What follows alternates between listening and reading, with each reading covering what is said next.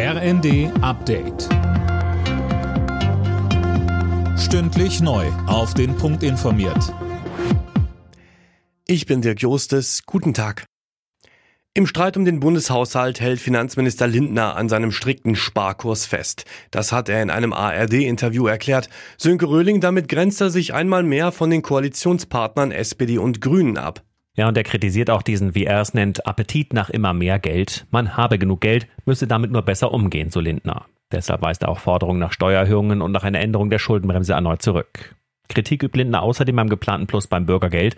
Das sei viel zu hoch, weil es auf einer hohen Inflationserwartung beruht, die letztlich nicht eingetreten ist. Laut Arbeitsagentur sind Änderungen beim Bürgergeld für Januar aber schon technisch nicht mehr möglich, weil der Auszahlungsprozess schon läuft.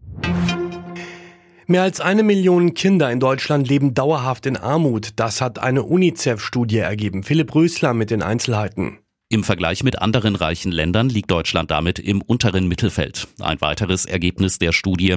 Rund 800.000 Kinder leben in Familien, in denen das Geld nicht reicht, um die Wohnung ausreichend zu heizen, genug Lebensmittel oder neue Kleidung und Spielzeug zu kaufen.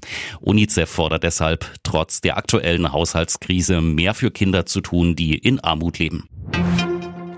Vor der heute startenden Innenministerkonferenz fordert die Gewerkschaft der Polizei ein härteres Vorgehen gegen gewalttätige Fußballfangruppen.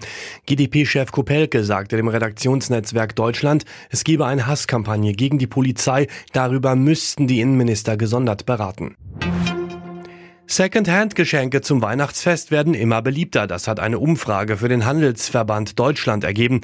Demnach können sich 60 Prozent der Befragten vorstellen, zu Weihnachten auch mal gebrauchte Sachen unter den Baum zu legen. Im DFB-Pokal steigen heute die nächsten Achtelfinalspiele. Dabei empfängt der VfB Stuttgart am Abend Borussia Dortmund. Außerdem spielt Bundesliga-Tabellenführer Bayer Leverkusen gegen Paderborn. Die weiteren Partien heißen Saarbrücken gegen Frankfurt und die Berliner Hertha gegen den Hamburger SV. Alle Nachrichten auf rnd.de